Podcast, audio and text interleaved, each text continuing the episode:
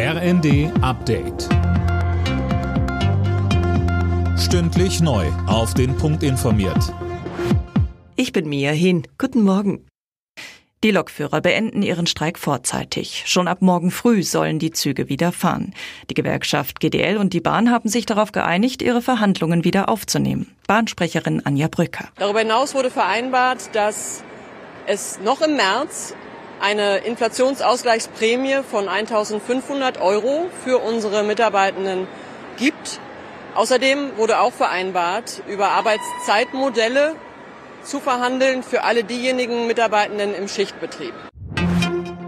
In ganz Deutschland sind auch heute wieder zahlreiche Kundgebungen gegen Rechtsextremismus geplant. Etwa in Hamburg, Zwickau und Trier wollen Menschen ein Zeichen für Demokratie und Vielfalt setzen. Schon gestern waren Zehntausende auf den Straßen. Allein in Düsseldorf waren es rund 100.000. Es sind schwere Vorwürfe gegen das UN-Hilfswerk für palästinensische Flüchtlinge. Zwölf Mitarbeiter stehen im Verdacht, beim Terrorangriff der Hamas auf Israel am 7. Oktober beteiligt gewesen zu sein. Cornelius Dreiger berichtet. Aus Deutschland fließt deshalb vorerst kein neues Geld an das Hilfswerk. Das Auswärtige Amt und das Entwicklungsministerium betonen, dass das UN-Hilfswerk in Gaza für die Grundversorgung der palästinensischen Bevölkerung lebenswichtig ist. Man leiste auch weiterhin humanitäre Hilfe im Gazastreifen, vorerst aber nur etwa über das internationale Rote Kreuz und UNICEF. Auch weitere Staaten wie die USA, Großbritannien oder Italien haben ihre Zahlungen an das UN-Hilfswerk vorerst gestoppt.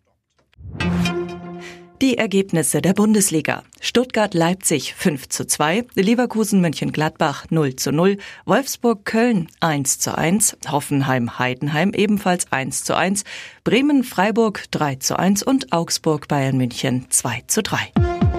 Alle Nachrichten auf rnd.de